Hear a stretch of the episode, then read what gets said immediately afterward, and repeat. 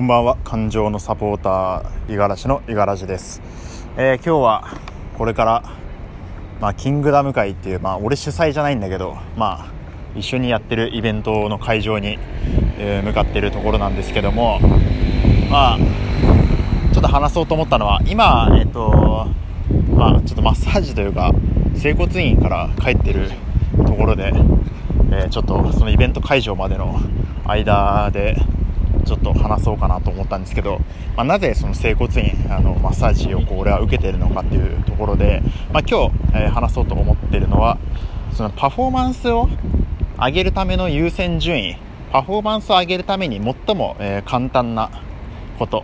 最も優先すべきことは何なのかっていうことをねちょっと話そうと思っているので、まあ、自分自身のその時間の、えー使い方だったりこう目標がある人は、えーどこにこうその時間だったり自分の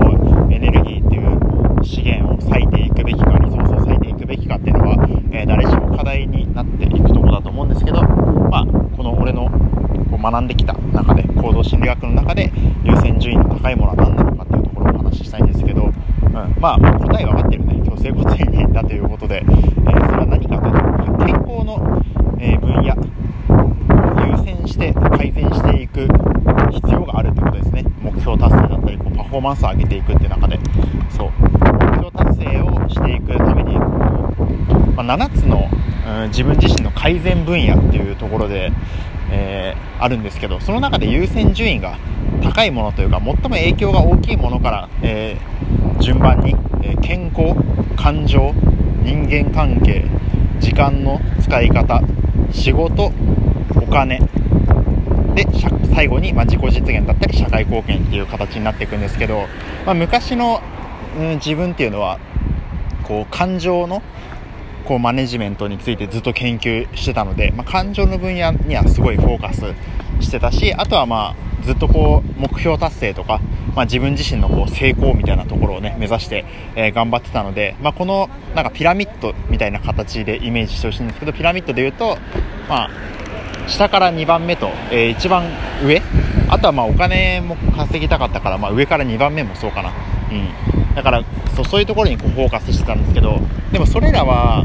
まあ、優先順位がそんなにこう高くないんですよね。その社会貢献だったり、えーまあ、自己実現だったりあとお金っていうのを追っていくっていうのは、まあ、当然それを目標にしていくこと自体は全然いいんですけどそのためにはまず改善するべき優先順位っていうものが、えーまあ、低いものから先に取り掛かってても、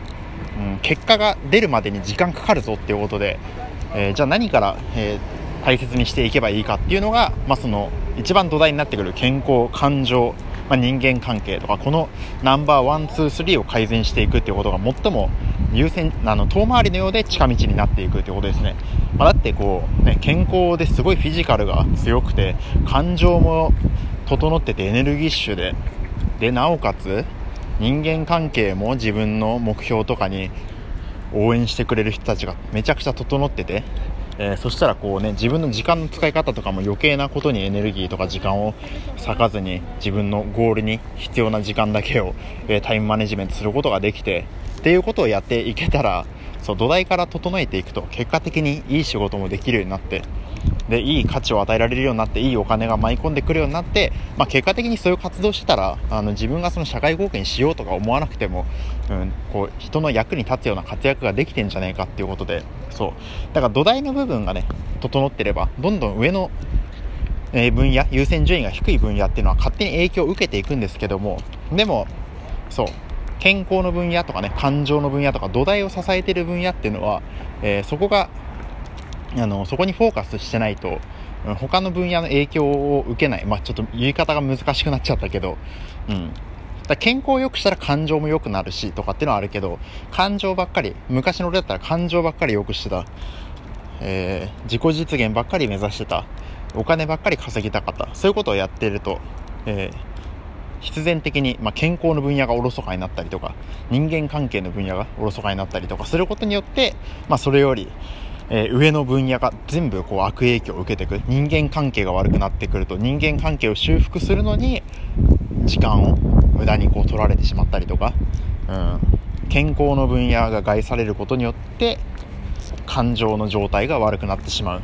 で結果的に悪くなった健康の分野のマネジメントを、まあ、後追いで改善しなきゃいけなくなってくるというちょっと非効率な状態になっていってしまうんですね。そう。そうすると感情も健康も両方とも直さなきゃいけないわけだから。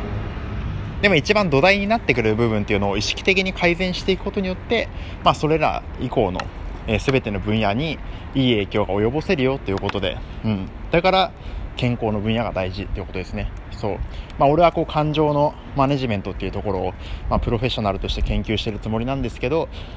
まあ、こう感情とフィジカルっていうのはあの一対になってるというかあの連動してるので、うん、だからこうフィジカルの状態がめちゃくちゃ悪いのに感情の状態がめちゃくちゃ高いっていうのはありえないっていうね。そう。当然その体の使い方だったり体がどういう健康状態かどういうこう栄養状態かどういう健康状態かっていうのは全て感情とか思考に影響を受けてくるのでそう。だからまあなんだろう食生活とかもいろいろ変えたっていう話を、まあ、したようなしてないようなちょっと忘れちゃったけど、うん、昔の俺だったらなんかコーラとか大好きでカップラーメン大好きで一平ちゃん夜店の焼きそばばっかり食べててとかそういうことばっかりやってたけど、まあ、そういうことやってるから、うん、健康の分野っていうのはどんどん害されてなんか悪いことが起きたわけじゃないのになんかネガティブみたいななんかエネルギー出ないなっていう、まあ、当然なんだけどね今思えば。そう。だからこ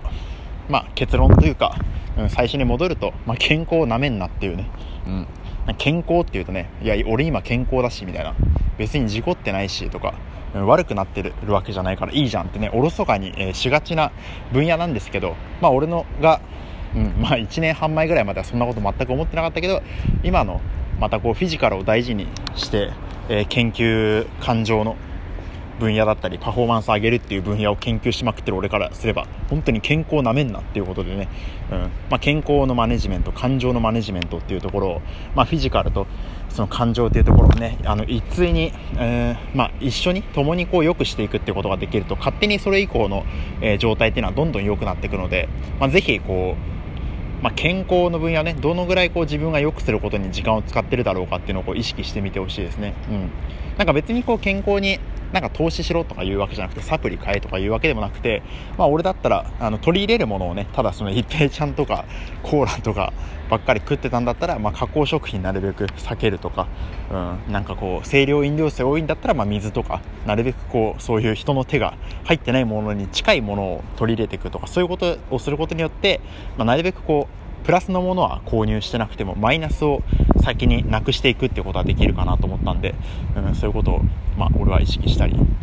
しています。うんまあ、ということで、うんまあ、健康になりましょうみたいなのちょっと、うーん、なんか浅はかな言い方に聞こえちゃうかもしれないけど、でもそのぐらいま重要ってことね。そう。だからまあ何から手をつけたらいいか分かんないとか、まあ、なんかこう成功したいとかお金稼ぎたいとか、まあ、言う人はたくさんいると思うけど、うん、まず土台を整えることから優先していった方がいいぞということで、まあ、ぜひ今ねこう健康の分野とかフィジカルを高めるっていうことに、えー、フォーカスできてない人は、まあ、ぜひこうこの機会に、うんまあ、運動の習慣だったり食生活の、うん、習慣というか食生活の、まあ、見直しだったり何かしらきっかけになれば、えー、いいかなと思っております。それでは